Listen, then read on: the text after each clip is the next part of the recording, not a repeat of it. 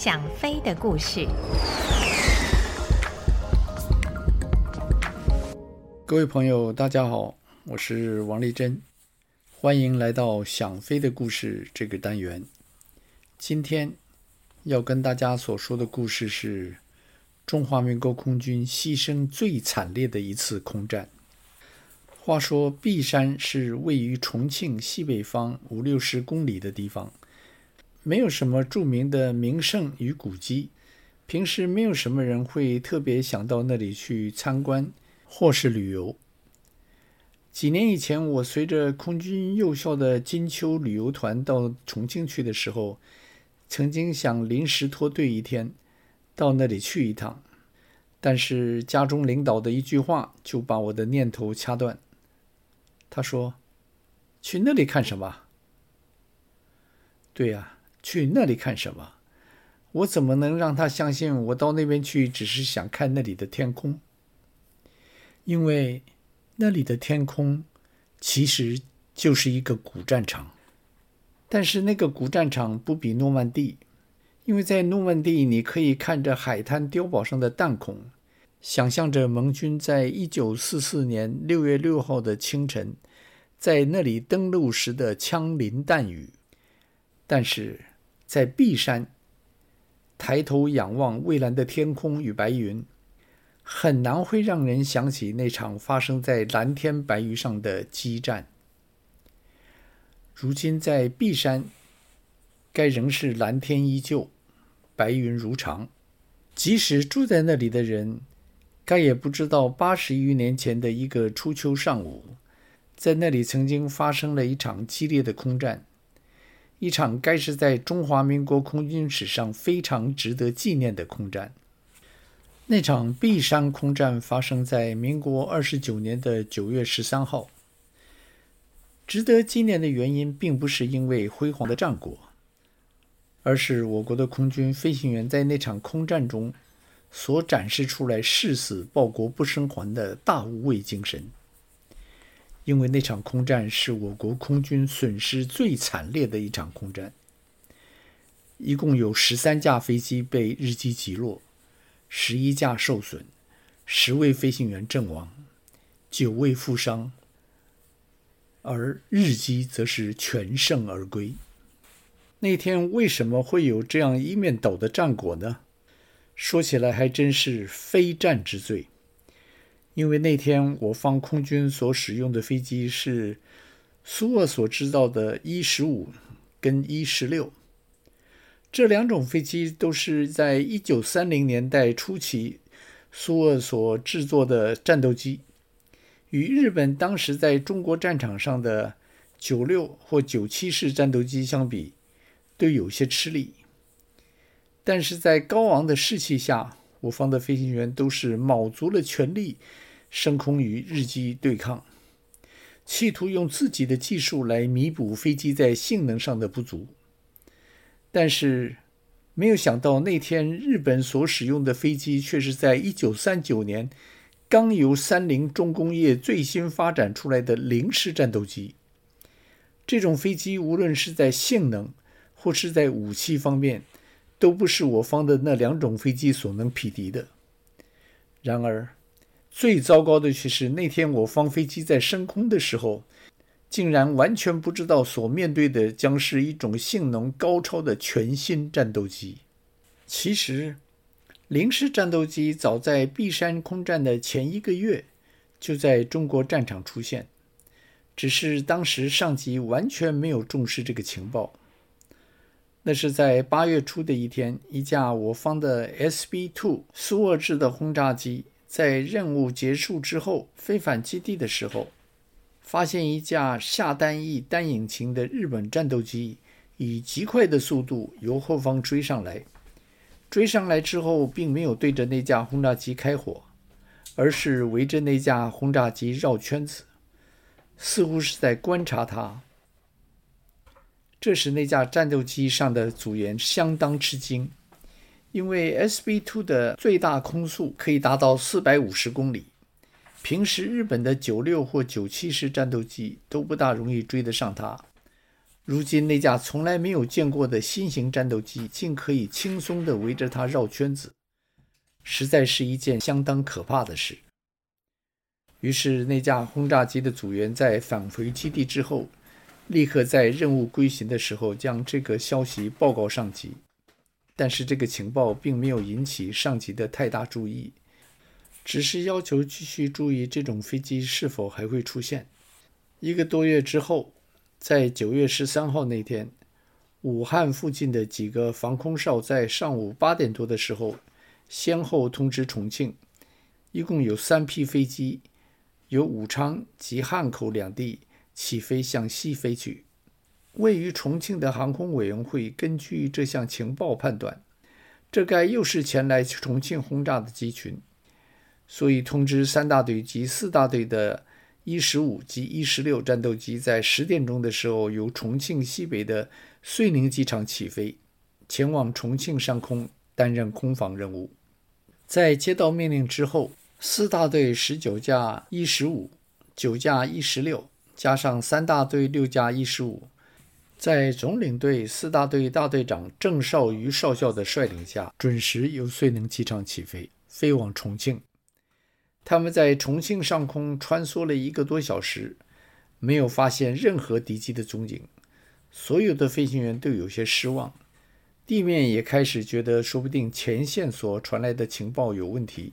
于是通知那些在天上的飞机返回机场落地。然而，就在那批飞机随着长机转向遂宁，飞到璧山上空的时候，四大队二十三中队的王广英中尉突然发现有一批飞机由大编队的后上方以高速俯冲而下。在他根本还没有机会向机队中的其他飞机示警之前，二十四中队中队长杨梦清上尉的飞机就已经中弹，化作一团火焰摔了下去。原本飞在一万两千尺高空担任掩护任务的伊十六，从来没有料到会有日本飞机由更高的高空下来，于是队形立刻被冲散。而当时我方飞机中仅有带队的长机配有无线电，所以各机之间根本没有办法互相联络。而 E 十六也没有办法通知在低空的 E 十五，直到大家看到杨梦清上尉的那架飞机着着火坠落的时候，才使我方所有的飞机惊觉到日机是由高空俯冲而下。于是我方飞机立刻调转机头，对着俯冲而下的日机追去。顿时，璧山上空的中日双方六十余架飞机开始了一场互相追击的混战。发动机原本低沉的运转声音，在油门推满的情况下，变成了高频率的吼声。原本就摄人心弦的机枪声音，配上飞机在中弹后爆炸的声音，更让人听了血脉奔张。王广英中尉将飞机对准日机冲去的时候，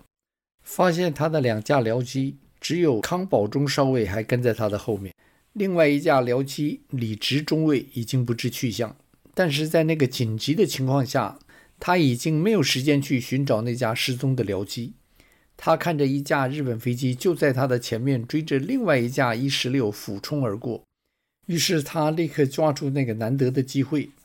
把自己的飞机切入日机的内圈。然后就在他要扣下扳机的时候，他的仪表板突然在他前面炸成碎片，同时一阵痛彻心扉的感觉由他的左脚及腹部传来。那时候，他才警觉到他自己的飞机已经中弹。虽然剧痛的感觉让他几乎昏晕过去，但是他仍然可以感觉到飞机进入螺旋。他转头向左看，发现他那架双翼的伊十五左下翼已经被打断。他知道这种情况下飞机已经不可能继续飞行，于是他想到了跳伞。然后就在他刚刚解开安全带的那一刹那。飞机螺旋所造成的巨大离心力，立刻就将他甩出了飞机。王广英中尉在被甩离机身之后，他立刻将降落伞的拉环拉出，一朵白莲似的降落伞顿时在他的头顶展开。伞开了之后，在缓缓向下落去的时候，他还看清楚四周互相追逐的飞机。突然，他觉得他所在的位置正好可以将整个璧山上空的战斗看得清清楚楚。日本的那种新型战机的灵活性跟速度是他前所未见。我方的 E 十五已经算是相当灵活的飞机，但是在与这种新型日机缠斗的时候，根本占不到上风。日机轻轻松松的就可以高速摆脱 E 十五及 E 十六的追击，然后反过头来就将我方的飞机咬死。我方飞机只有不断的急转弯来躲避日机的攻击，但是这种急转弯的动作会导致飞机丧失不少高度，因此在空战开打不久，双方飞机的高度就已经由一万多尺掉到三千多尺左右。王拱英中尉在降落伞之下将这种情形看在眼里，知道再继续这样缠斗下去，我方必定是全军覆没。然而，在空中的我方飞机不但没有一架脱离，反而还在继续找机会攻击敌机。就在那个时候，一架日机对着王广英的降落伞冲过来，并对着伞下的他开枪。看着敌机枪口一明一灭的火光。及耳边呼啸而过的子弹声，他却一点自卫的方法都没有。于是他只能在日机开枪的时候将头垂下，装作中弹阵亡的样子，这才躲过了日机后续的攻击。四大队二十三中队的徐吉湘中尉，那个时候驾着他的那架伊十五，已经与日机缠斗了超过十多分钟。他虽然已经感觉到他的飞机在性能上比日军要差许多，但是他认为只要再撑一段时间，当日机的油量达到必须返航的时候，他才冲上去追着日机打，那么多少还有一点胜算的机会。但是那天连这一点的希望都成了泡影，因为很快的那群苦战中的我方飞行员就发现。那种新型的日机不但性能优异，就连续航力都出乎大家的意料之外。因为酣战了半个多钟头之后，那批日机一点要脱离战场的迹象都没有，还继续的在璧山上空像是打靶一样的对着我方的飞机开火，一时整个天空充满了降落伞或者是向下坠落的飞机碎片。徐吉湘中尉每次在急转弯躲避日机的时候，都可以听到座机中弹的声音，发动机的滑油箱已经在中弹后开始漏油，挡风玻璃很快的就被漏出的油渍盖住，他只好将头伸出座舱外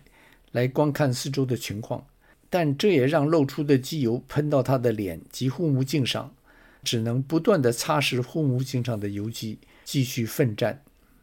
在又一次的急转之后。徐吉湘中尉听到几声清脆的响声，他向左翼看去，发现连接上翼跟下翼之间的张线都被打断卷起。上翼跟下翼在急转时的大激励下开始各自抖动。他知道这种情况下飞机绝对经不住继续的急转。然而就在那个时候，飞机的滑油漏光了，发动机随之停车。徐吉湘当下决定不弃机跳伞，而试着操纵飞机迫降，这样最少不会挂在降落伞下面被日机追着打。日本飞机并没有因为徐吉昌的飞机停车而停止对他的攻击，因此他还要继续操纵着飞机做出闪躲的动作。就在那个时候，他注意到他的僚机同名坡中尉的伊十六还继续的在与日机缠斗苦战。当徐吉湘的飞机在接近地面的时候，他伸出左手，紧抓住仪表板，